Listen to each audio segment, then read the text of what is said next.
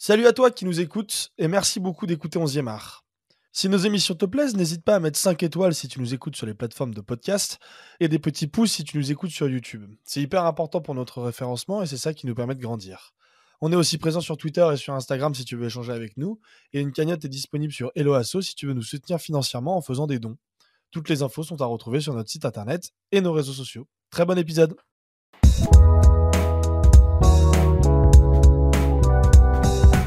Bonjour à toutes et à tous, bienvenue dans cette cinquième édition d'Avec Décide la saison, euh, l'émission qui, l'émission uchronique qui vous rappelle des faits, qui revient sur un contexte et qui surtout pose les questions de ce qui aurait pu se dérouler différemment dans un fait marquant de l'histoire du foot. Et aujourd'hui, évidemment, je suis avec euh, Val. Val, comment tu vas? Écoute, très bien Flo, euh, je profite de ces vacances de Noël pour me goinfrer de toutes sortes de petites cochonneries alimentaires et pour évidemment recharger les batteries et préparer de nouveaux épisodes pour, pour cette deuxième partie de saison qui s'annonce intense. Ouais, puis mine de rien, c'est une période finalement sportive qui est quand même un petit peu remplie entre les NBA Christmas Day, le Boxing Day anglais et le cyclocross, c'est assez sympa. Attends, surtout, tu as quand même oublié le sport majeur du moment, évidemment, le championnat du monde de fléchettes, mon pote. Ouais, exactement. Il y, a, vraiment que les Anglais de façon pour faire du sport à cette période de l'année. Michael Smith, euh, Michael Van Gerwen, mon pote, t'inquiète pas, je suis bien calé maintenant sur, sur tous les, sur tous nos. non, moi je t'avoue. Je sais pas comment on dit. Les fléchistes? Je, ouais, j'en ai aucune idée. J'en ai aucune idée, mais moi je préfère les, je préfère, les sous-bois, euh, les sous-bois du nord de la Belgique ou du fin de la Hollande en euh, justement, on parlait d'Angleterre. Notre sujet du jour va nous amener à la perfide Albion. Euh, on va revenir sur l'un des plus grands drames de, que le foot moderne ait connu, le drame du Ezel euh, qui s'est déroulé en, mai 1985, et sur l'impact qu'il a eu sur le foot et ce qui aurait pu, puisque c'est le but de cette émission que vous connaissez, se dérouler autrement euh, si ce drame n'avait pas eu lieu. vous en avez l'habitude, on va faire, on va, on va poser les bases, on va poser les termes et revenir sur le contexte de ce drame du Ezel qui s'est donc déroulé le 29 mai 1985 dans le stade du Ezel à Bruxelles. Euh, Val, je te propose qu'on pose directement les bases de ce contexte. Mmh. Euh, finale de Coupe des clubs champions, finale de C1, actuelle Ligue des champions, entre Liverpool et la Juventus euh, Turin. Il y a 60 000 personnes dans le stade et, et le foot va vivre l'un de ses plus gros drames de son histoire. Ouais, bah au total, il va y avoir 39 morts et 60 blessés, euh, dû à notamment une bagarre entre les supporters de Liverpool et les supporters de la Juventus Turin. Euh, alors, précisément, d'après les, rapports de police, etc., ce seraient des supporters de Liverpool qui auraient envahi la tribune des, supporters turinois euh, pour évidemment aller faire la bagarre, comme on dit. Et c'est suite à cette échauffourée-là que plusieurs personnes finiront piétiné notamment euh, à cause de la chute de, barrières et d'un petit muret qui retenait euh, une partie de cette tribune-là et sous lesquelles donc 39 personnes vont périr ce jour-là.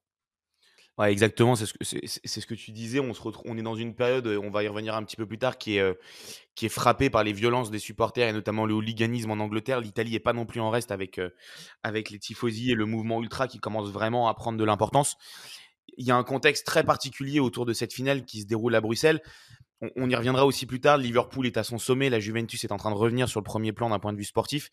Mais cette, euh, cette finale pour Liverpool et pour la Juventus, elle est très particulière. Liverpool est le vainqueur en titre du championnat anglais, mais ils sont, Liverpool est surtout le vainqueur en titre et le tenant du titre de la, de la Coupe des clubs champions.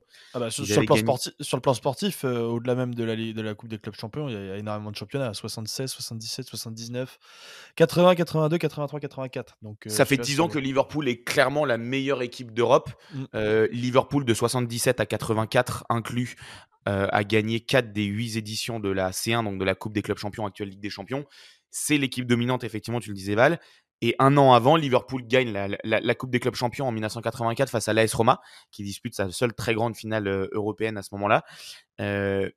hasard, la finale est prévue au Stadio Olimpico et c'est aussi ce qui va apporter un petit peu de, sentiment de vengeance de la part des hooligans euh, anglais.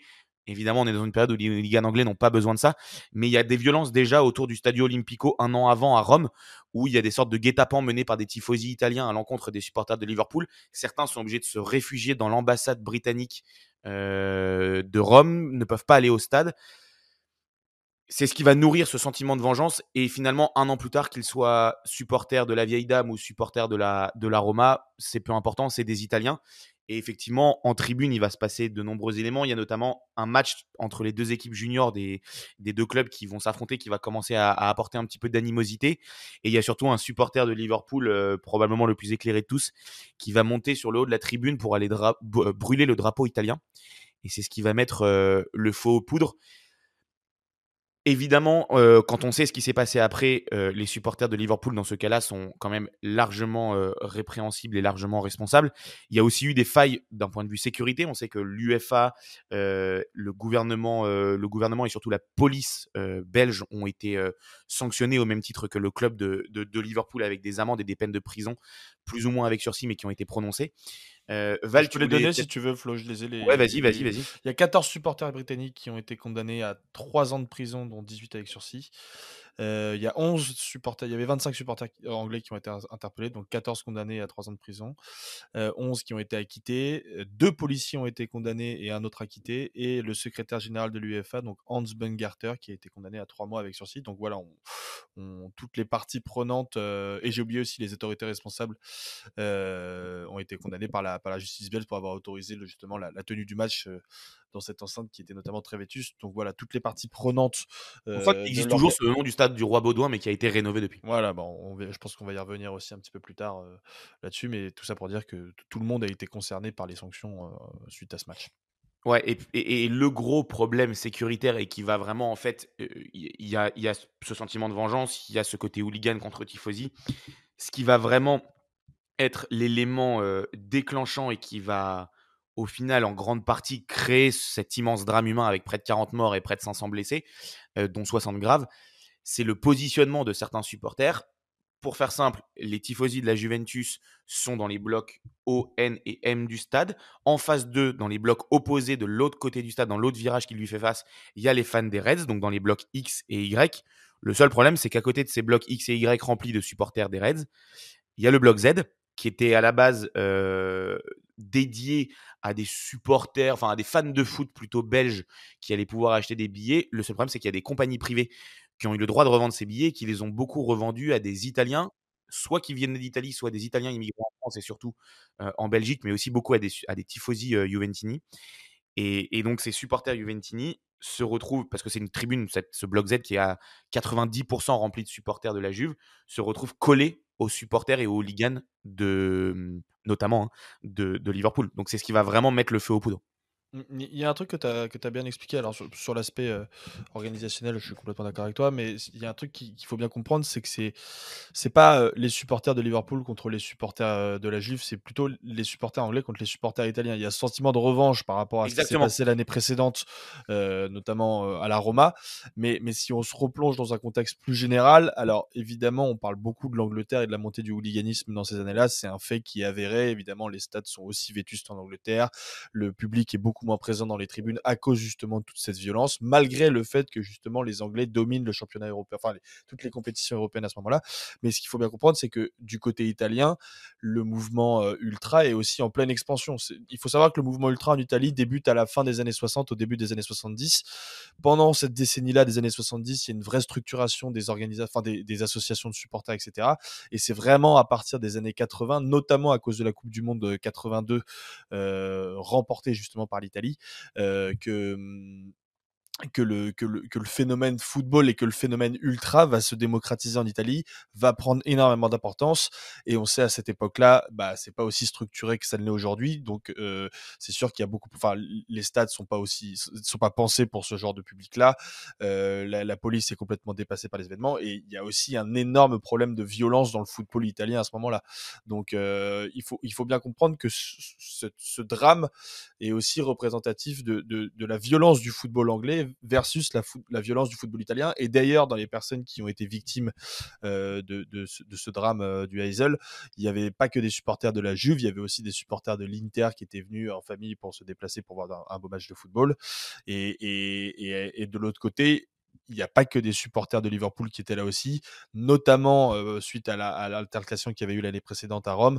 Il y a pas mal de supporters et notamment des hooligans de Millwall, de West Ham et de Newcastle qui avaient exprimé. Qui se sont greffés. Qui se sont greffés justement au, au, groupe de supporters de Liverpool. Donc, donc voilà. Ce que tu disais, c'est effectivement ultra important dans la dans la compréhension de ce contexte global. Et, le résumé de ça, c'est que c'est en plus de, deux univers assez violents du foot italien et du hooliganisme anglais auxquels viennent se greffer des supporters des deux pays euh, dans les tribunes respectives, c'est en fait aussi euh, deux manières de supporter qui s'opposent et qui s'affrontent. C'est par exemple, euh, petite anecdote, quelque chose qu'on a aussi retrouvé, mine de rien, au Parc des Princes.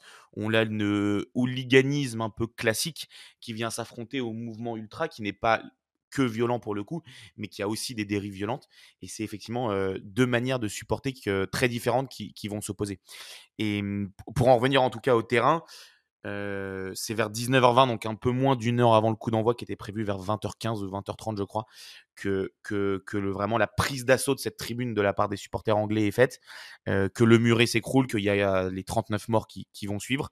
le, évidemment, le coup d'envoi du match va être légèrement décalé, je crois à 21h30, ce qui paraît quand même complètement fou. Comment? Ouais, décalé d'une heure, ouais. Ouais, c'est ça, décalé d'une heure, ce qui paraît, euh, ce qui paraît complètement fou euh, dans, le, dans le contexte actuel de se dire que la finale a eu lieu. Alors, il y a des raisons sécuritaires qu'on entend aussi des fois maintenant quand on a des soucis dans des stades, même en France, qu'il euh, il faut faire tenir le match tant que c'est possible parce que pour des raisons sécuritaires, c'est compliqué. Là, on parle quand même de 39 morts et le match a lieu. c'est ce qui amènera à une finale très particulière aussi d'un point de vue sportif. Mmh. Ouais, clairement. Bah, c'est une finale où il y aura pas énormément de choses à se mettre sous la dent. la Juve va finir par s'imposer grâce à un penalty. Alors Platini avait lancé l'attaquant italien dans la profondeur et, c'est une faute du gardien de, de Liverpool. une faute du gardien ou du défenseur, je sais plus. enfin bref. faute du défenseur. Faute du défenseur, voilà. Et, et Platini viendra convertir le penalty qu'il avait entre guillemets lui-même provoqué. Et, la Juve s'imposera à 1-0 sur sur, ce, sur cet unique but de Platini. Donc voilà, le match en tant que tel, finalement, ne restera pas dans la mémoire. C'est beaucoup plus le drame qu'il y a autour du, match qui, dont on se souviendra. Exactement, il y aura des incompréhensions des deux côtés, et notamment, notamment côté, côté des joueurs de la Juventus, dont les supporters ont, pour la plus la majeure partie sont ceux qui, ont, qui sont décédés du, manque de compréhension de la célébration du but, de la célébration ensuite de, il y a eu beaucoup de critiques de la victoire et du titre notamment, il y a eu beaucoup de critiques, notamment pour Platini qui, qui, a été, qui était le joueur qui soulevait le trophée à l'époque. Et, voilà, mais on y reviendra un petit peu plus tard sur Platoche. Ouais, exactement. On va revenir un petit peu plus tard dans la deuxième partie de l'émission. Ce qui est très important de savoir quand même, c'était de, de, vraiment se, pour vous repositionner, c'est qu'à l'époque, Liverpool sort d'une période et est toujours au sommet dans une période d'une d'une écrasante domination. Euh, c'est le Liverpool euh, mené par Kenny Dalglish en attaque, mené par surtout Yann Rush à la pointe.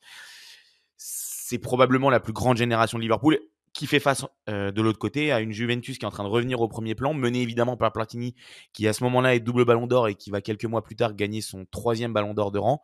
il y a aussi évidemment Boniek, Paolo Rossi. c'est probablement une des plus belles générations de la Juve qui s'articule beaucoup aussi autour de la, de la génération euh, championne du monde euh, avec l'Italie en, 1982. Euh, les Syriac et capitaine, Paolo Rossi évidemment. Entraîné par Trapattoni. Entraîné par Trapattoni, il y a évidemment Tardelli aussi côté en défense. Donc c'est une équipe absolument absolument incroyable. Mais tu le disais sportivement, c'est pas c'est pas cette finale qui, qui va marquer.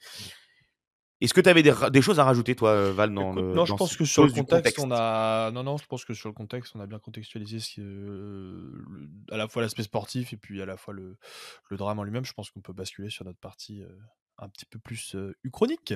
Ouais, moi j'avais exactement, j'avais juste une dernière anecdote à rajouter, un petit peu historique, et c'est assez rare que ça se passe comme ça. suite évidemment au, terrible drame qui s'est passé, et malgré que la finale ait eu lieu, la Coupe N n'a pas été remise sur le terrain, elle a été remise dans les vestiaires aux joueurs de la Juventus Turin, sur injonction de l'UFA, qui ensuite, injonction de l'UFA et surtout de la, de la police de la police belge, pardon, qui va demander aux joueurs de la Juve de finalement aller faire un tour du terrain pour aller saluer ses supporters avec le trophée. Ce que les joueurs de la Juve n'ont pas forcément envie de dire parce qu'ils commencent à prendre conscience de l'horreur qui s'est passée quelques heures avant dans le même stade. Mais c'est surtout histoire de faire diversion pour exfiltrer les supporters, euh, les milliers de supporters euh, Reds et anglais qui vont, euh, qui vont être exfiltrés du stade et mis le plus vite possible dans des trains ou des cars direction l'Angleterre. Et là encore, là encore, on a beaucoup reproché aux joueurs de la Juve d'avoir fait ce tour de terrain alors qu'il y a eu les événements quelques heures auparavant. Et, au final, on se rend compte, mine de rien, que ça a été, euh, effectivement une vraie scission entre les supporters et les joueurs, mais que ça a été euh, quelque chose qui a été plus ou moins forcé auprès des joueurs. Euh, bah, comme tu le disais, je propose qu'on parte dans la partie uchronique avec Dessy, sur laquelle on va poser pas mal d'hypothèses. Honnêtement, avant qu'on rentre dedans, j'ai l'impression qu'on a quand même fait peu d'émissions, peu de avec Dessy, avec autant de densité et d'importance au final historique. Bah, c'est probablement ouais, le, le premier qu'on a. Enfin, c'est probablement l'épisode avec Dessy qui a le plus d'impact sur, euh, sur, euh, sur peut-être le football moderne, notamment parce que euh, c'est peut-être le dernier élément de contexte qu'on n'a pas présenté, mais il y a eu des sanctions suite à ça, évidemment, notamment des sanctions sportives, puisque le club de Liverpool a été interdit de compétition européenne pendant 10 ans. alors, c'est une sanction qui a été rabaissée à 6 ans, je crois, si je ne dis pas de bêtises. et les clubs anglais, eux, de manière générale, ont été interdits d'accès aux compétitions européennes pendant 5 ans. Euh, alors, il faut bien comprendre que ces sanctions tombent parce qu'il y a évidemment ce contexte de hooliganisme qui est très fort, qui est très présent en Angleterre. Euh, il y a déjà eu plusieurs drames. Alors, quelques années plus tard, il y aura évidemment le drame d'Hillsborough qui va être peut-être le, le, le, point final de tout ce, tout ce, comment dire, tout ce, toute cette, ce manque toute cette période toute cette période d'apogée du, voilà du, hooliganisme. hooliganisme même finalement n'en est pas un mais ça a été enfin ça s'inscrit complètement dans ce contexte où on a finalement accuser le hooliganisme d'être responsable de Hillsborough alors qu'il n'avait aucun rapport. Et, mais, mais quand je parle de hooliganisme, je, parle aussi de, de vétusteté du, des, des stades, euh, de manque d'organisation des compétitions, et c'est à ce moment-là que l'Angleterre va se réformer. Mais quelques semaines, juste avant quelques semaines euh, avant la finale, il y a déjà eu plusieurs événements euh, qui ont été dramatiques pour le football anglais. Il y a une tribune qui a brûlé dans le stade de, de Bradford, c'est ça si je dis pas de bêtises? C'est ça, Vallée Parade les parades. voilà, et c'est là encore, c'est un événement qui, est très marquant pour le foot anglais. Et c'est aussi pour ça que l'UEFA décide de sanctionner le, football anglais de manière générale pour aussi les forcer à se remettre en question et à prendre en main tous ces problèmes auxquels il fait face à ce moment-là. Ouais, c'est extrêmement important. On est dans un contexte social aussi qui est extrêmement spécial à ce moment-là en Angleterre. On va y revenir plus longuement puisqu'on a notre grande amie Margaret Thatcher qui est aux commandes, euh, aux commandes depuis maintenant quelques années euh, du Royaume-Uni à la tête du gouvernement en tant que première ministre. Euh, la dame de fer, évidemment. On est dans un contexte qui social, je le répète, très complexe parce qu'on a cette mine des dockers, cette mine des, cette, cette, cette, grève des dockers, notamment à Liverpool, qui prend forme et qui prend fin dans le sang, puisqu'il y a quand même une dizaine de, personnes et de grévistes qui vont être tués par les forces de police, et le gouvernement ne fait rien pour lâcher. On a cette mouvance punk aussi dans la culture avec les skinheads qui prennent part, cette, euh, cette aversion à l'encontre du pouvoir et de Margaret Thatcher. Et le foot, au final, est un de ces instruments au plus de contre-culture euh, à l'encontre du gouvernement, euh, parfois avec des idéaux politiques, parfois aussi sans idéaux politiques, mais c'est vraiment une force d'aversion politique et une sorte presque de contre-pouvoir, comme on peut retrouver à ce moment-là dans la culture ou dans, ou dans l'économie. Ce qui est très important de, vraiment comprendre, c'est que le mouvement hooligan est à son sommet dans les années 70-80. Euh, le Ezel puis Hillsborough, même si encore une fois ce n'est pas une affaire de hooliganisme, vont être l'élément déclencheur de la rénovation.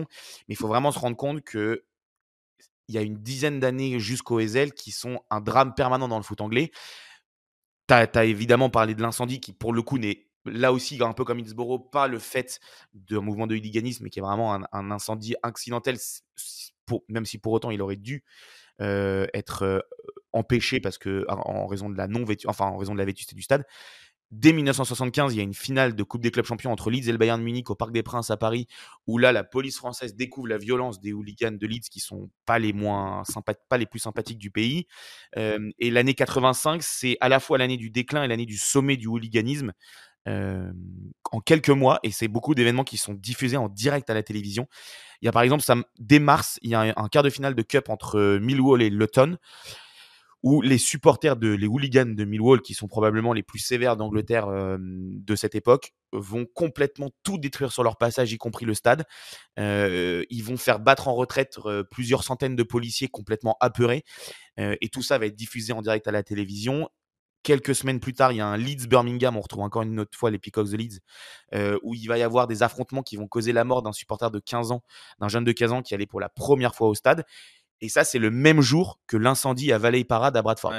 Et tout ça, c'est 20 jours avant le Hazel. Donc on est dans un contexte euh, du foot anglais et du hooliganisme qui est absolument terrible. Il y avait eu aussi en 1971 de terribles euh, mouvements de foule qui avaient causé les morts de plusieurs dizaines de personnes à Ibrox durant euh, un, un, un hold firme entre le Celtic et les Rangers mais voilà, il faut vraiment comprendre ce contexte-là pour, pour comprendre ce qui va amener le SL et les répercussions que ça va avoir, notamment sur le foot anglais. Mmh. Il paraît que le ministre de l'Intérieur à l'époque s'appelait Gerald Darmain.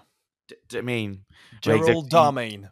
Il a fini par arriver à Tourcoing un tout petit peu après. Il a, euh, il, a juste après, juste après. Euh, non, non, mais voilà, effectivement, et il y a beaucoup de beaucoup de rapports qui vont être faits à la suite du Ezel, beaucoup de, de, mise en place. Tu parlais de l'interdiction de l'interdiction des compétitions européennes pour les clubs anglais et pour Liverpool, donc 6 ans pour Liverpool, 5 ans pour les clubs anglais. C'est pas juste une décision de l'UFA. D'ailleurs, c'est l'UFA qui va pousser pour qu'il revienne en 1989.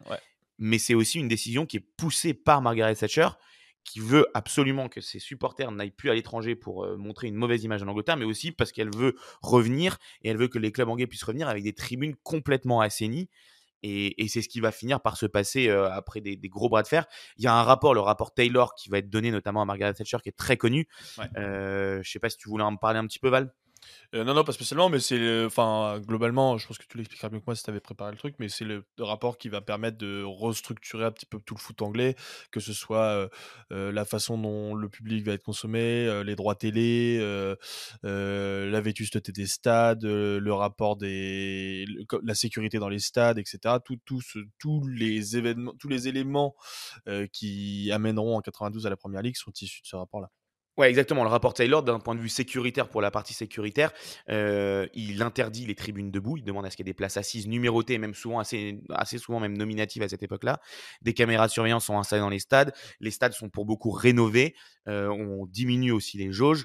Et surtout, alors, on met fin au grillage. Ce qui est assez marrant, euh, c'est qu'à l'époque, on trouvait dans quelques stades anglais encore des grillages qui vont être par moment même remis en avant pour empêcher les hooligans de rentrer dans le, sur le terrain ou de s'affronter. Euh, je crois que juste avant la création de la Première Ligue, euh, c'est le président de Chelsea, dont j'ai oublié le nom, qui va vouloir mettre en place des grillages électrifiés pour que ses supporters. Enfin voilà, on est vraiment dans ce.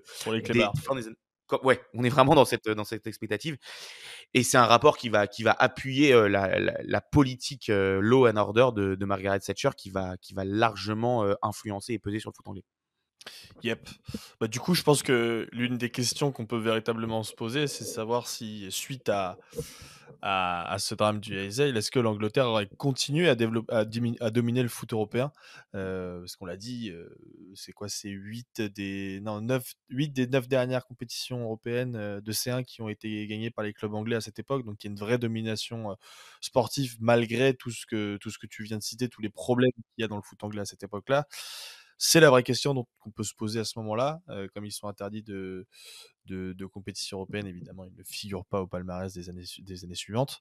mais c'est vrai que le, notamment le Liverpool de, de Kenny Dalglish et Ian Rush à l'époque est ultra dominant sur la scène européenne. Ouais, il travaille dominant, donc 4 victoires en, Coupe des clubs champions, 77, 78, 80, 84. Et tu le disais, c'est évidemment pas le seul club anglais qui, brille à cette époque-là. Ils vont aussi gagner 2 C3 des Coupes de l'UFA en 73 et 76. Il y a Nottingham Forest qui fait le doublé de, C1 en 79 et 80. Aston Villa en 82. Mmh. Il y a Everton qui gagne la l'ancienne C2, donc la Coupe des vainqueurs de coupe en 85. Si on élargit même au Royaume-Uni, c'est Aberdeen de Ferguson en 83. Et, euh, et, pour la C3, Tottenham l'emporte en 72 et en 84.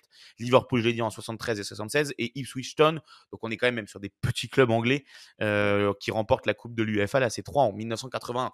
On est dans une période où la domination de l'Angleterre est absolument écrasante, particulièrement celle de Liverpool, que ce soit à l'échelle euh, nationale comme à l'échelle continentale. Et ce qui est marrant, c'est que ça arrive dans un contexte où c'est peut-être la première fois qu'il y a un pays qui domine autant les compétitions européennes. On sait qu'au au début des années 60, au moment de la création des compétitions, le Real a eu une grosse période pendant 5-6 ans, Ouais. ils ont dominé. La fin des années 60, c'est euh, les, les clubs italiens qui ont dominé. Les années 70 ont été dominées globalement par les équipes allemandes et les équipes enfin, hollandaises puis allemandes. Et c'est à partir de la fin des années 70 jusque dans les années 85 qu'il y a une période aussi longue où c'est quasiment les Anglais qui remportent toutes les compétitions Ah européennes et on peut se demander ce qui se serait passé aussi, si- bah tu vois, s'ils ont fini la décennie comme ça, jusqu'où vont les Anglais, euh, et puis surtout sur la décennie d'après, la décennie 90, c'est peut-être là où ils ont été le plus impactés aussi. effectivement sur sur cette deuxième partie des des années 80 et et le début des années 90 où ils reviennent un peu plus péniblement, on peut légitimement se poser la question de savoir ce qu'il en aurait été pour les, mmh, pour les clubs anglais. C'est ça pose une question. Alors pour Liverpool, la question un petit peu provoque si on s'en tient au enfin, aux résultats sportifs, c'est de se demander en fait si Liverpool n'aurait pas été le Real Madrid.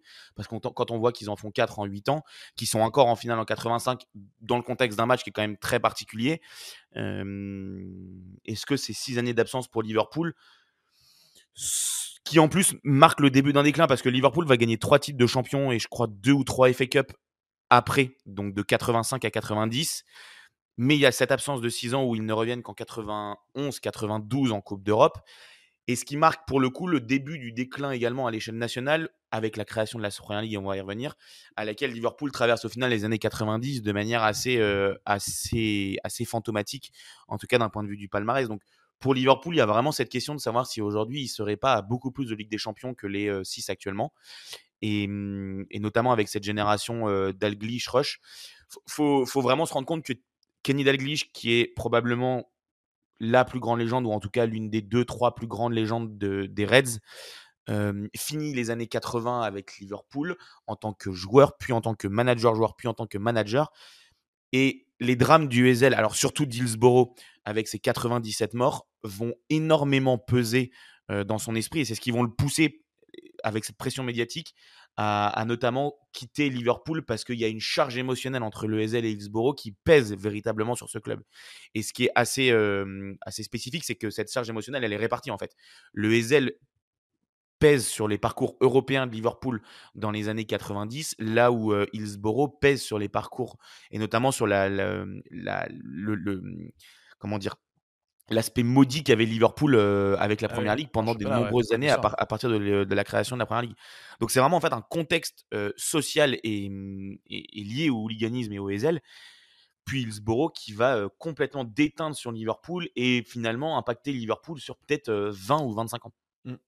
Mais de manière générale, les clubs anglais euh, ont été assez lésés par, euh, par ces décisions-là. On- on- on- ce, gap, ce gap de 6 ans, là, de 5 ans où tous les clubs vont être interdits, on va voir qu'il va vraiment peser jusque dans les années 90, puisque le premier club à retourner en finale de C1, le premier club anglais à retourner en finale de C1 après donc Liverpool en 85, c'est Manchester United en 1999. Donc Qui l'emporte qui l'emporte, oui, mais il y a quand même eu entre 1990 et 1999 aucun club anglais qui n'a réussi à se qualifier pour une finale de C1. C'était- C'est dire l'impact que ça a pu avoir. Alors, il y a, l'aspect sportif, mais il y a aussi l'aspect économique à côté, puisqu'on sait que le, le football anglais, suite justement à ce rapport Taylor, a vécu de grands bouleversements, notamment avec la création de la Première Ligue, qui va remodeler totalement la façon de, de consommer le football et même de produire le football en Angleterre à ce moment-là. Euh, donc il y a aussi cette absence en, Ligue des Champions peut aussi être liée justement à la création de cette Première Ligue. Mais en tout cas, je ne vois pas comment on peut minimiser euh, l'impact de cette décision sur le football anglais à cette époque-là. Ouais, ce que tu disais, c'est très, c'est, très important et c'est très intéressant. C'est qu'effectivement, la, la première finale de C1 qui suit 85 pour un club anglais, c'est 99 avec euh, la victoire de Manchester contre le Bayern. Et dès le retour des équipes anglaises, pour autant, euh, les équipes anglaises reviennent au premier plan, mais au premier plan sur les, sur les divisions inférieures, enfin, sur les compétitions Ouais. européennes inférieures puisque Manchester, dès 90-91, gagne euh, la Coupe des vainqueurs de Coupe face au, face au Barça. Arsenal en gagne également deux euh, en 94 et 98. Par contre, en C3 et en C1, on ne, ça ne brille pas, absolument pas. Il n'y a même pas de finale en C3 et, et en C1 jusqu'à 99. Donc effectivement, c'est, on, on sent qu'il y a toujours ce potentiel anglais, mais que pour autant, euh, bah, le sans, mal a sans vouloir minimiser la coupe des vainqueurs de coupe, c'était pas non plus. je, te, je, te, vois bégayer parce que c'est le seul titre européen du PSG. Mais c'était pas. On fait finale et, et, on, fait, on gagne et on fait finale l'année d'après. Je vois pas du tout ce que tu veux dire.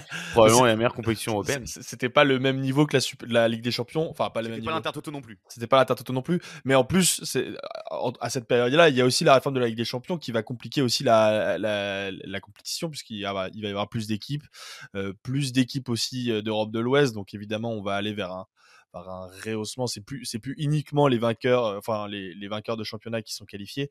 C'est aussi les deuxièmes et les troisièmes qui vont se qualifier pour la Ligue des Champions. Donc euh, on a des nouvelles équipes euh, aussi plus compétitives qui vont arriver sur le sur le devant de la scène européenne. Donc c'est aussi pour ça que la que je pense la Première Ligue a eu du mal à, se réaffirmer sur la scène européenne après cette décision là.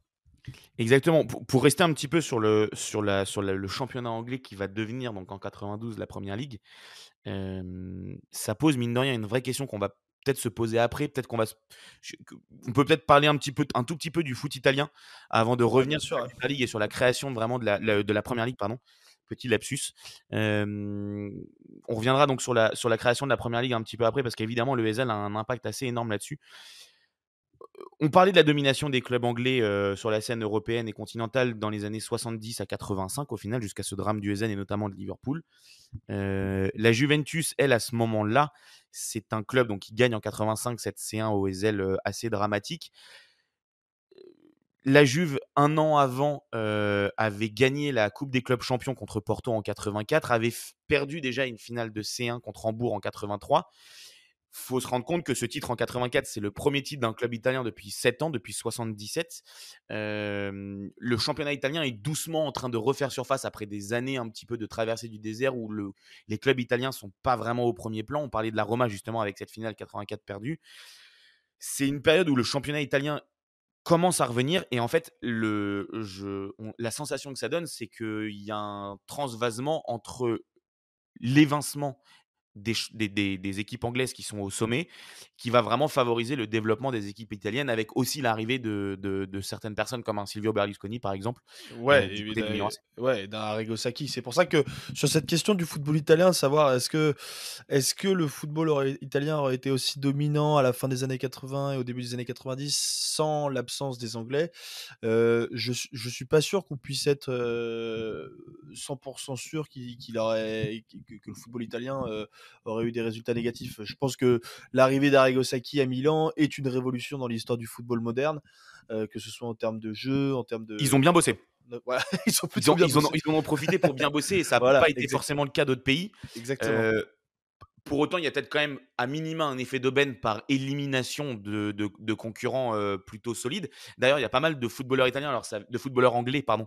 Euh, ça avait commencé avec Graham Sones euh, qui vont quitter l'Angleterre pour certains même avant le drame du Ezel pour rejoindre l'étranger. On pense à Gary Lineker à, au, au, Barça mais qui vont comme Graham Sones, je crois que c'était à la Sampdoria ou Genoa, j'ai un doute entre les deux, mais qui vont, qui vont aller, aller jouer en Italie. On peut Trevor Francis aussi, Paul Gascoigne qui a joué à la Lazio. Voilà, il y a une sorte de mini-exode pendant ce déclin du foot anglais et cette, cette non-participation aux compétitions européennes qui va profiter au club anglais et après au pro club italien, pardon. Et c'est surtout, tu le disais, l'absence des clubs anglais qui va quand même bénéficier, mine de rien, euh, au, au, championnat italien et au club italien qui vont très bien bosser, qui vont aussi investir assez massivement avec des investisseurs euh, assez costauds derrière. On parlait de Berlusconi.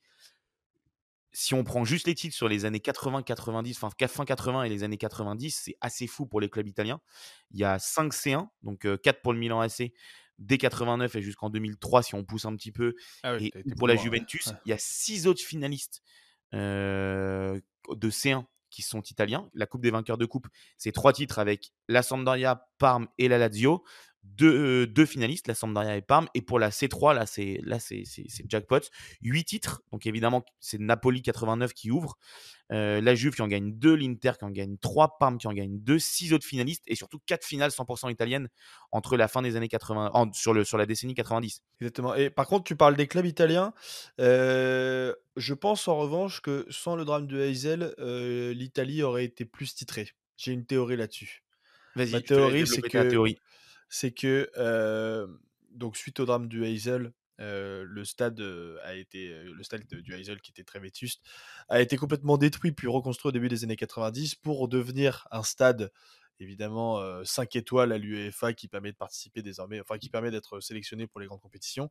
Ah, c'est d'ailleurs pour ça, venir. c'est d'ailleurs pour ça que le stade du Heysel, donc le désormais nouveau stade Roi Baudouin, a été sélectionné pour accueillir l'Euro 2000 euh, avec les Pays-Bas, notamment donc Belgique, Pays-Bas, candidature euh, partagée.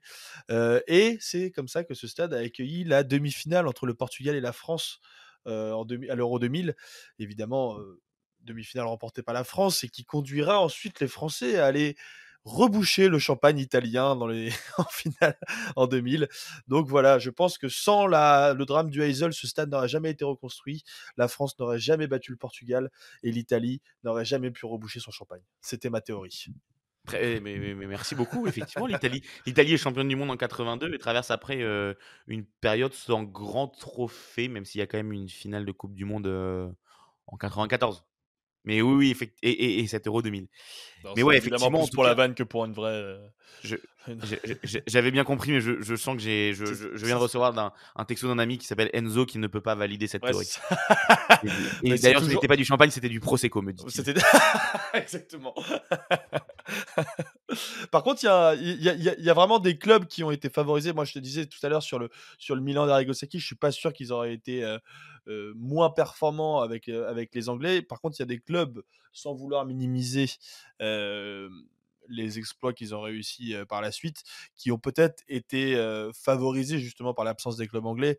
Je pense aux clubs qui ont gagné la, la C1 euh, dans les années justement où les clubs anglais étaient interdits. Le JTUA en 86, euh, Porto en 87, le PSV en 88, l'Étoile Rouge. Alors les clubs anglais étaient plus euh, euh, interdits en 91, mais on- comme on disait depuis tout à l'heure, je pense qu'ils ils subissaient encore les conséquences, sans vouloir minimiser évidemment. On euh, peut, on peut la rajouter l'Olympique de Marseille à cette liste ou on peut pas? Ah bah bien sûr, bien sûr, bien sûr. Ah. Évidemment, évidemment.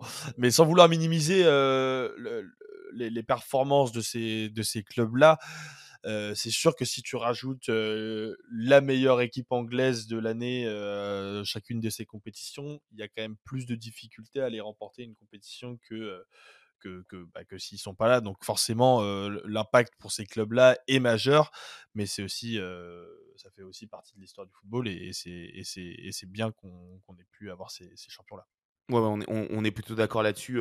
les Italiens, ont- ça aurait été plus difficile, mais ils ont quand même probablement été le pays qui a le mieux bossé sur cette Ouais. euh, grosse il y avait une hégémonie quoi à cette époque-là. Alors que c'est vrai que sur ces clubs-là, euh, c'est moins le cas. Même si euh, évidemment, euh, je pense notamment au PSV, le, le- le- le championnat hollandais était beaucoup plus présent qu'il ne l'est actuellement, même si c'est encore un championnat important à cette époque.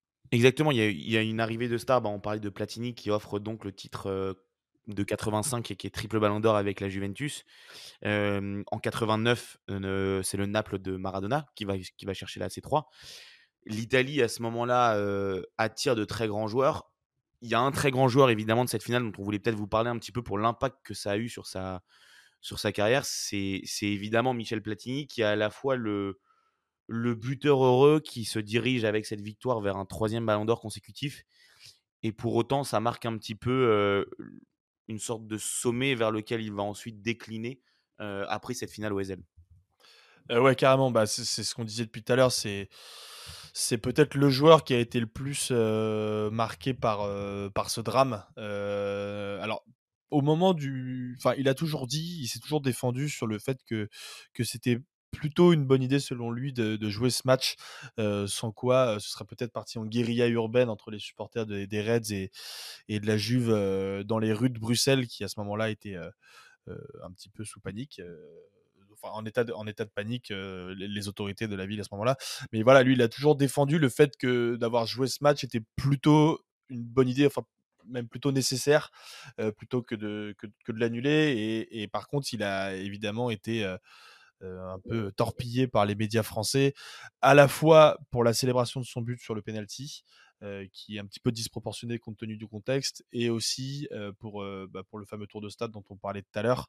Euh, voilà, il a été très critiqué à ce moment-là, et, et c'est pas un hasard si euh, moins de deux ans après, il, va, il, va il va mettre un terme à sa carrière. D'ailleurs, l'année, la fin d'année 85, il restait quelques matchs à jouer en fin de saison pour la Juventus Turin. Il a demandé personnellement à, à être exempté de ces matchs-là parce qu'il était très marqué psychologiquement par, par ce drame. On, sait qu'il a toujours, qu'il a vécu des drames, notamment le drame de, de Séville 82 avec toute la, toute la dramaturgie que ce match représentait, à la fois sur la blessure de Baptiston, etc. Mais là, c'est la première fois qu'on rentre dans des proportions où bah, il y a littéralement des morts dans un stade. Et lui, il est, confronté à ça littéralement et ça va, ça va vraiment le bouleverser. Et, justement, d'ailleurs, c'est important qu'on parle de Platoche parce que euh, pour nos auditeurs, euh, on a été voir euh, avec toi, Flo, il y a quelques semaines, une pièce de théâtre justement qui retrace la, la la rencontre qu'il y avait eu, je je me rappelle plus de l'année, c'était quoi? C'était 87 Je ne sais plus. je, te laisse, vérifier en même temps, mais la rencontre qu'il y avait eu entre Michel Platini et Marguerite Duras, qui a un entretien qui avait été organisé par le journal Libération. Et justement, on a été voir cette, pièce de théâtre qui retrace cette rencontre. qui a été mise en scène par Barbara Chanu, qu'on salue, et qui est dans laquelle 87, voilà la rencontre, et dans laquelle Platini, euh, pendant cette rencontre, revient justement beaucoup sur ce drame du Hazel qu'il a très très fortement marqué. Euh, donc c'est seulement deux ans avant, c'est au moment où il va mettre un terme à sa carrière. Et c'est voilà, c'est assez révélateur de, de, ce drame et de l'impact psychologique que ça a eu sur, euh, sur Platini et sur la fin de sa carrière. Ouais, je suis pour, on va, je vais pas en rajouter beaucoup. Tu as, as, effectivement tout dit, mais on peut quand même assez légitimement, sans trop étirer l'Uchronie, à se dire que si le Hazel, il y a une victoire certes, mais évidemment, il n'y a pas le, drame humain qui se passe à côté et ces, dizaines de morts, on peut légitimement se poser la question de si la carrière sportive de Platini ne se, ne se poursuit pas dans de plus belles circonstances, s'il ne va pas continuer à chercher peut-être plus de trophées, peut-être un quatrième ballon d'or consécutif ou un quatrième ballon d'or au cours de sa carrière parce qu'il part, il part mine de rien assez jeune. Hein. il part, il, quitte le football à ce moment-là. Il a, il a, il a 32 ans. Mmh. Ouais, 32 ans. Donc alors c'était aussi une autre période où les, où les sportifs allaient être un petit peu moins loin en termes de durée, mais il s'arrête au sommet. il est encore international français. Il est encore le meneur de jeu de la Juventus. Il est aussi. mais c'est surtout, ça marque vraiment le déclin sportif de Platini. Exactement. Les deux dernières années, alors qu'il est à 30 ans après 85, ça marque effectivement le déclin. il va avoir également beaucoup, beaucoup plus de difficultés physiques, beaucoup plus de blessures et de, douleurs, en tout cas de son côté, ce qui va le conduire à la retraite deux ans plus tard. Mais effectivement, il y a ce déclin-là et on peut se poser la question peut-être qu'il aurait eu encore un ou deux ans encore plus extraordinaires. Peut-être qu'en 86, même s'il est pour le coup encore très bon, bah, la France ne va encore plus loin dans la compétition pour la Coupe du Monde 86. Et puis quand on dit que c'est un traumatisme, c'est un vrai traumatisme. Hein. Il est jamais retourné, euh, il est jamais retourné à Bruxelles. Euh, le, match du centenaire euh, qui devait avoir lieu en 2003, justement au Stade du Roi-Baudouin, a été décalé par Platini pour le faire finalement au Stade de France. voilà, il, a, il a, il a vraiment, c'est vraiment enfin un événement qu'il a, qu'il a traumatisé au plus profond lui-même, quoi. Exactement. Je, pense qu'on a à peu près fini sur l'aspect purement sportif et l'impact que ça aurait pu avoir sur des clubs, sur des championnats ou sur des joueurs, il y a évidemment, et c'est central et on a commencé à l'aborder, un point qui, à mes yeux, et je pense aussi toi Val, est prépondérant et peut-être le plus important en termes de d'absence de, ce drame du Hazel, c'est la réforme du championnat anglais et la création de la, de la, de Première Ligue en 92. La Super League ou la Première Ligue de la première ligue, de la première ligue, la première ligue. pas de lapsus, même si justement, je pense que ça, ça nous amène à des réflexions beaucoup plus liées à cette fin d'année 2023 mmh. ou début d'année 2024. Mais mmh, effectivement, la, première ligue, vous le savez tous, est créée en 1992. C'est une réforme majeure du foot anglais qui est poussée dans les coulisses depuis des années par des clubs et notamment les clubs les plus importants, donc Liverpool, Manchester, Tottenham, Chelsea, Arsenal, qui vont pousser sous la coupe de certains businessmen dans les années 80. Notamment Rupert Murdoch. Et Rupert Murdoch, évidemment, qui est l'immense patron de Sky Sports, qui va, qui va contribuer avec l'achat des droits télé de la Première Ligue à... Quand tu dis immense, c'est par, le, par le compte en banque. Hein. C'est pas l'impact qu'il aurait eu sur le football mondial. Non, mais quand tu dis l'immense Rupert Murdoch, tu dis l'immense par rapport à la taille de ce compte en banque, c'est ça? Oui, entre autres. Euh, son impact. Euh, après, sur le reste du personnage, je vous laisse juger par vous-même. mais, mais effectivement, l'impact du Hazel, c'est un point de bascule. On est au cœur des années 80. Ça fait déjà 5-6 ans qu'il y a des discussions entre les plus gros clubs et la Football League et la Football Association, donc les, les instances du foot anglais. Ces clubs-là poussent pour la création d'une première ligue. À l'époque, ça s'appelle même Super League, d'ailleurs, je crois. Euh, qui, va se, qui va se prénommer en, en 92 football, enfin, Première Ligue, pardon. 85, c'est le point de bascule parce que une nouvelle fois, l'Angleterre est pointée du doigt pour des affaires de hooliganisme, et cette fois-ci qui dépassent le, les, les, frontières anglo-anglaises et britanniques. Et, et c'est ce point de bascule, puisque on se dit alors qu'il faut vraiment assainir le foot anglais et qu'en l'assainissant, l'assainissement passe en tout cas par une refonte du championnat. Oui, bien sûr. Et, cette restructuration va avoir lieu. il y a la création de la première ligue à 22 clubs au début, si je dis pas de bêtises, je crois, sur les, sur les trois premières années, avant de repasser à 20. Et c'est cette restructuration-là qui va permettre, dans un second temps, d'aller chercher des droits TV absolument exorbitants. Alors, des droits TV à la fois domestiques et surtout les droits TV internationaux, qui est là où le, la première ligue va vraiment prendre le leadership sur le sur le enfin, sur l'économie du football européen. ça c'est un petit peu plus tard, c'est au début des années 2010, mais déjà à l'époque ils avaient réussi à, à, restructurer économiquement le pays. Il y, a des, il, y a des, il y a des sponsors comme Barclays, à l'époque on parlait de la Barclays Premier League, qui vont investir beaucoup dans le, dans le football aussi. Voilà, et cette restructuration va générer énormément de nouveaux revenus. Le football anglais va prendre ce, le, le, rôle de leader du football mondial et et, d'ailleurs, c'est là où je pense que tu veux en venir, Flo, la question de savoir si, du coup, les conséquences du ASL sont pas aussi les, prémices de la première ligue. Moi, je pense que c'est en partie vrai parce que aujourd'hui, quand on voit les, instigateurs de la nouvelle formule de la première ligue et même de la première formule, enfin de la, de la première idée qu'il y avait eu en 2021, les trois clubs instigateurs de, cette idée-là, c'est la Juve, c'est le Barça et c'est le Real, qui sont trois clubs qui ne sont pas dans cette, cette première ligue et qui cherchent à, contester l'hégémonie footballistique et économique de ce championnat-là en justement créant une nouvelle compétition dans laquelle ils pourraient obtenir quasiment autant de revenus que les clubs de première ligue actuellement. Ouais, absolument. Et, du coup, on se pose la question assez légitimement, alors que paradoxalement, le football anglais jusqu'en 85 et au drame du Hazel était au sommet et surdominait la scène, la scène continentale. Ça marque évidemment ce déclin avec l'absence, euh, l'absence puis le retour poussif dans les années 90. Pour autant, euh, ça s'est accompagné de réformes qui font aujourd'hui ce qu'est l'essence même de la Première Ligue. Euh, et peut-être qu'en fait, l'Angleterre aurait continué à dominer pendant quelques années le football anglais, mais le football européen, pardon, mais sans avoir cette réforme structurelle sur tous les plans qui permet aujourd'hui à la Première Ligue d'être ultra dominante. la, la Première Ligue, dans sa formule, est une forme de Super Ligue nationale. Exactement. Il faut se rendre compte qu'en 85, 86, 84, ces années-là, le football anglais est très peu diffusé. Les terrains sont affreux. On joue essentiellement au kick and rush, à part quelques équipes comme Liverpool. Euh, le hooliganisme est un vrai problème. Les stades sont ultra vétustes. Euh, je vous prends la une du Sunday Times en fin mai 85, donc après évidemment le drame du Ezel, mais tous les événements qu'on a, dont on a parlé. Ah, je crois que c'est juste avant le Ezel même. Euh, la une, c'est un sport de taudis disputé dans des taudis de stade suivi par des supporters sortis de taudis. Voilà un petit peu ce, que pense euh, la Grande-Bretagne de son football à ce moment-là. Les gens s'en détournent.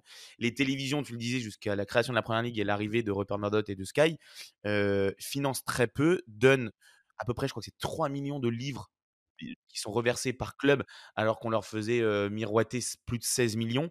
les diffuseurs leur disent que le snooker est désormais plus populaire. On est vraiment sur un sentiment d'abandon du foot anglais. Et c'est là que les businessmen vont arriver à la tête des clubs du Big Five parce qu'ils vont sentir qu'ils sont assis sur une potentielle mine d'or et, ils, vont avoir, ils vont avoir raison. Et, et moins de 25 ans plus tard, le, championnat vend ses droits domestiques à plus d'un milliard d'euros. Ce qui est une vend ses championnats domestiques à plus d'un milliard d'euros c'est le très largement aussi celui qui vend ses, droits étrangers, ses droits TV étrangers le plus cher.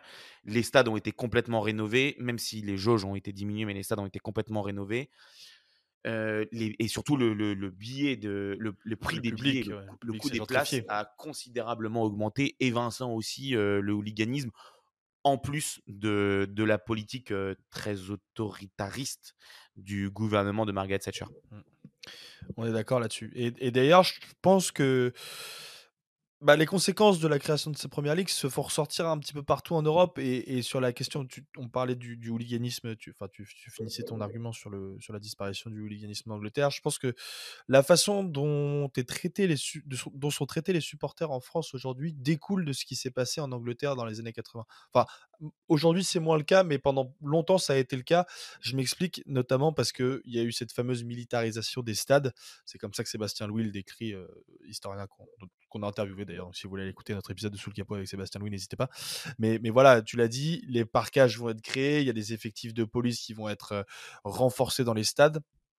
Et, euh, et dans les décisions euh, publiques et politiques, ce qui se passe en Angleterre à ce moment-là, c'est qu'il y a une véritable répression des supporters à tous les niveaux. Et c'est ce qui va se passer en France aussi. En fait, en France, il n'y aura pas de réflexion de manière plus large sur la façon dont on va gérer les supporters, la façon dont on organise les événements. On va essentiellement s'inspirer de ce qui se fait en Angleterre, qui à cette époque-là, à la fin des années 80, euh, est principalement dans la répression, notamment avec le gouvernement de Margaret Thatcher. Et en France, pendant des années, je dirais jusque fin des années 2000, début des années 2010, notamment avec le petit livre vert du supporterisme qui a été écrit par le sociologue Nicolas Orcade. Euh, on, va s'inspirer de ce qui se fait en Angleterre et il n'y aura pas d'autre façon de penser le supporterisme que ça en France. C'est uniquement de la répression et c'est à partir des années 2010 seulement qu'on va se détacher un petit peu de cette philosophie-là et qu'on va aller sur des sur des bah, plutôt sur de la discussion plutôt que sur de la répression directement et, et sur de, de, des lois liberticides comme c'était le cas avant. Alors même qu'on en parlait, et tu as raison, c'est ultra intéressant ce que tu dis, alors même que la genèse du mouvement supporter français, même si c'est pas le cas partout, et il y a aussi des groupes qui se sont, des groupes de supporters en France qui se sont inspirés du modèle de firme anglaise et parfois avec des dérives ou de hooliganisme, le modèle du supporterisme en France, il est quand même plus calqué sur le modèle des ultra-italiens dont on parlait au début d'émission, plus que sur le modèle des firmes et du hooliganisme anglais. Alors, ça, pour le coup, c'est les, les, les, groupes ultra en tant que tels, dans la façon de supporter, dans l'expression de, de, ce qu'ils veulent dire à travers les tifos, les banderoles, etc. Exactement. Qui sont plus axés sur la culture italienne. Mais par contre, les autorités se sont beaucoup inspirées de ce qui se passait. Ah c'est là où tu voulais aller, pardon, excuse-moi. C'est exactement ça. C'est qu'en fait, les autorités répondent à une. Les autorités françaises ont répondu pendant longtemps et perçu la menace des supporters avec par le prisme anglais, alors que ce n'était pas le cas puisqu'on était en fait dans le prisme plutôt d'une culture à l'italienne.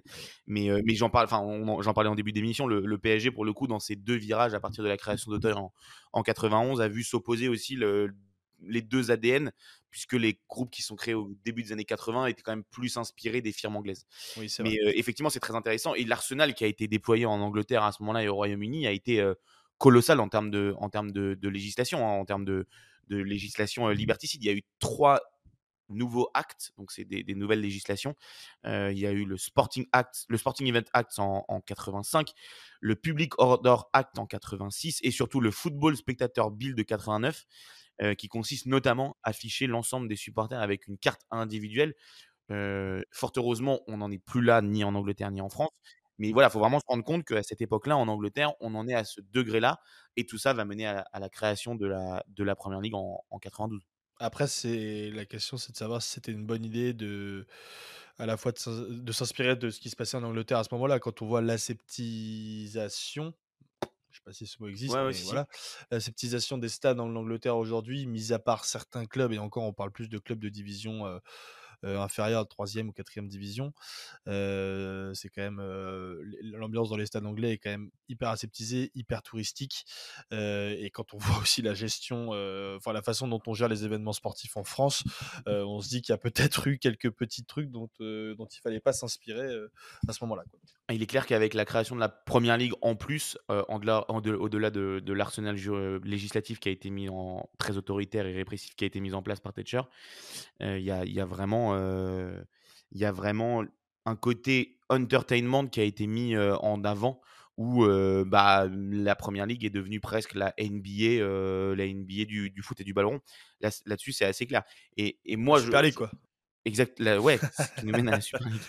Et mmh, moi, en tout cas, mon what if aussi là-dedans, c'est que je pense que Thatcher n'est pas réélu.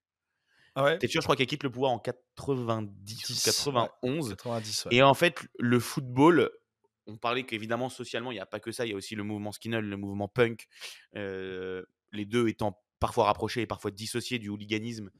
on parle aussi de, de, la casse sociale économique et des nombreuses grèves qui ont traversé les différents mandats de Margaret Thatcher. Je pense que le foot lui a servi de montrer son autorité, de montrer sa puissance sur, au final, une minorité, celle des supporters de foot, qui n'était pas forcément ultra importante à ce moment-là aux yeux de la population, puisqu'elle voyait à la télé des images de violence émanant de supporters avinés, enfin plutôt abierés, s'il faudrait dire, enfin complètement, complètement saoulés à la bière. Mmh, et, et, je pense que ça lui sert dans le cadre de sa réélection. C'est clairement, elle s'en sert aussi comme 87 la dernière réélection. Voilà, 87, donc on est deux ans après le Hazel. Il y a encore des gros problèmes d'hooliganisme en 87 ça lui sert assez clairement à sa, à sa dernière réélection. Et puis c'est sûr qu'on n'aurait pas eu autant de super chants dans les stades anglais sans Margaret Thatcher aussi. Ça, c'est possible. Ça, c'est fort possible. Typiquement, pour prendre l'exemple de Liverpool, c'est une ville où dans les bars, la mort de Margaret Thatcher en 2013 ou 2014 avait été célébrée. Ouais, complètement célébrée. littéralement célébrée. Moi, j'ai un dernier what if, un peu out of nowhere. Je pense que sans le drame du Hazel, la loi immigration n'aurait pas été votée en France il y a quelques jours. Allez, alors, alors développe. alors développe. Alors, on le sait, euh, drame du Hazel, etc. Rien à voir, on se projette 40 ans plus tard. La France a donc accueilli la finale de la Ligue des Champions 2022 suite à la déclaration de guerre de la Russie face à l'Ukraine. Emmanuel Macron a récupéré euh, euh, la, finale de la Ligue des Champions en, grand prince. Évidemment, une finale qui s'est déroulée dans le chaos avec les incidents qu'on connaît aux alentours du Stade de France. Et ce menteur, ce gros menteur de Gérald Darmanin a évidemment accusé les supporters de Liverpool d'avoir été à l'origine de toutes ces échauffourées.